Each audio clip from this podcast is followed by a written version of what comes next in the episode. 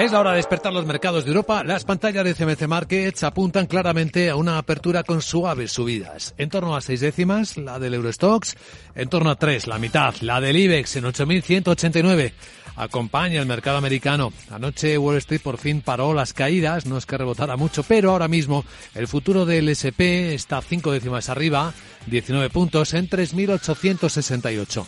No hay grandes catalizadores del mercado. La sesión en Asia, que está ya cerrando, pues ha tenido alguna mm, volatilidad, particularmente en Japón. Tokio cerró con caída del 7 décimas. Eh, después de que el Banco Central japonés intentara explicar que las medidas de sorpresa que ayer contamos, la ampliación del rango de rendimientos que monitorizaban sus bonos, no era ya un anticipo de subida de tipos de interés. Hoy ha revisado la producción industrial a la baja porque China no está tirando.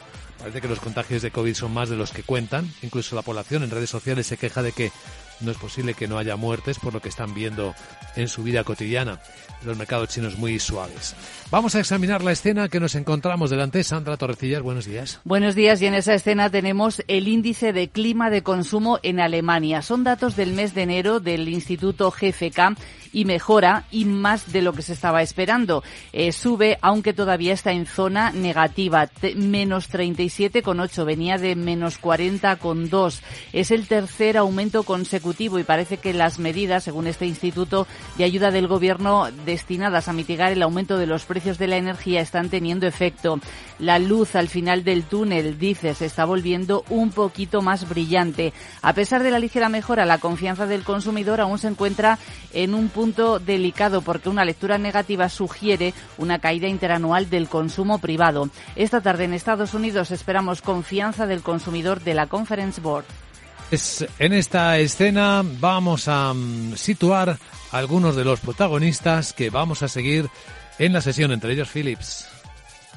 Asegura esta mañana que las pruebas que ha realizado independientes a los dispositivos respiratorios eh, que tuvo que retirar están mostrando riesgos limitados eh, para la salud, algo que podría recogerse esta mañana de forma positiva en el mercado. Bueno, y atención también a OMV. La compañía austríaca de petróleo y de gas, eh, porque ya está confirmado, la Compañía Nacional de Petróleo de Abu Dhabi ha comprado una participación del 24,9% en este grupo grupo estaba en manos del fondo mm, también de Abu Dhabi, Mubadala. Esa participación está valorada en unos 4.100 millones de dólares. ¿Y alguien más? Pues vamos a fijarnos, por ejemplo, en Telefónica, que ha cerrado la venta del 45% de Blue eh, Via, es su filial de fibra rural, eh, por algo más de mil millones de euros. Y Prisa, que va a lanzar una emisión de bonos convertibles. Bueno, vamos a situar las claves con la ayuda de don Jesús Sánchez Quiñones, director general de Renta 4. Don Jesús, ¿qué tal? Muy buenos días. Buenos días. ¿Cómo viene el miércoles en el que entra el invierno por la noche? ¿Cómo están los mercados? La apertura viene hoy al alza tras varias sesiones con caídas. Ayer se añadió, como se acaba de comentar, el inicio de la normalización de la política monetaria japonesa, que puede tener influencia muy significativa en todos los mercados, porque Japón es uno de los principales inversores internacionales y esto puede provocar una cierta repatriación de fondos que afecte a distintos activos, como vimos ayer, por ejemplo, en los bonos de aquellos países donde tiene más inversión Japón, como son Estados Unidos, Francia, Australia y Suiza. Adicionalmente a esto, sí que una vez que Europa ha tomado este acuerdo del tope del gas a 180 euros el megavatio, eh, ahora sí que puede provocar problemas de suministro en la, a partir de la primavera, entrará en vigor en febrero del año que viene y en el caso de que de aquí entonces la economía china se reabra y tenga más actividad, pues puede haber competencia en la compra del de, eh, gas y puede haber ciertos problemas de suministro.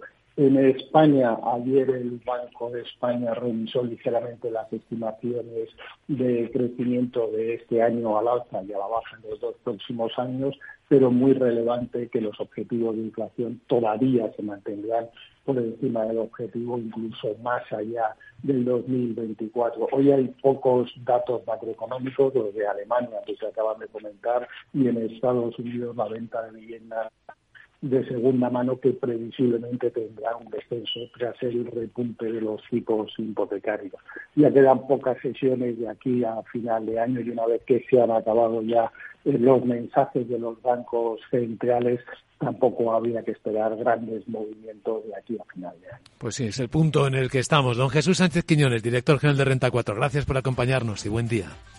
Muchas gracias y feliz Navidad. Pues está a punto, feliz Navidad, está a punto de comenzar esta sesión, ya es una de las últimas del año. Además, estos protagonistas, ¿alguno más antes de que empiece, Sandra? Nos vamos a dejar, por ejemplo, en Adidas, en la empresa deportiva que podría beneficiarse de las buenas cifras que ha presentado su rival estadounidense Nike, con los mejores ingresos trimestrales en más de una década. Superó las eh, previsiones y sus títulos en el mercado fuera de hora subieron un 13%. Ojo también a Indra, que ha lanzado un programa temporal de recompra de acciones. Van a ser 3,4 millones de euros, un 0,16% del capital social y lo hace para cumplir con sus obligaciones de entrega de acciones a directivos y a empleados. Y ya sabemos cuándo va a ser la Junta General Extraordinaria de Siemens Gamesa, el próximo 25 de euros eh, eh, de enero.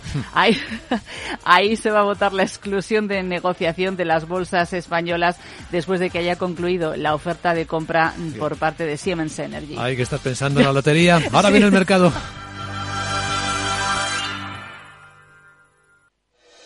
En Microbank, el Banco Social de CaixaBank, llevamos 15 años impulsando pequeños negocios, puestos de trabajo y ayudando a familias con menos recursos a tener más oportunidades. Y lo más importante, trabajando juntos para construir una sociedad mejor. Microbank, financiación con impacto social.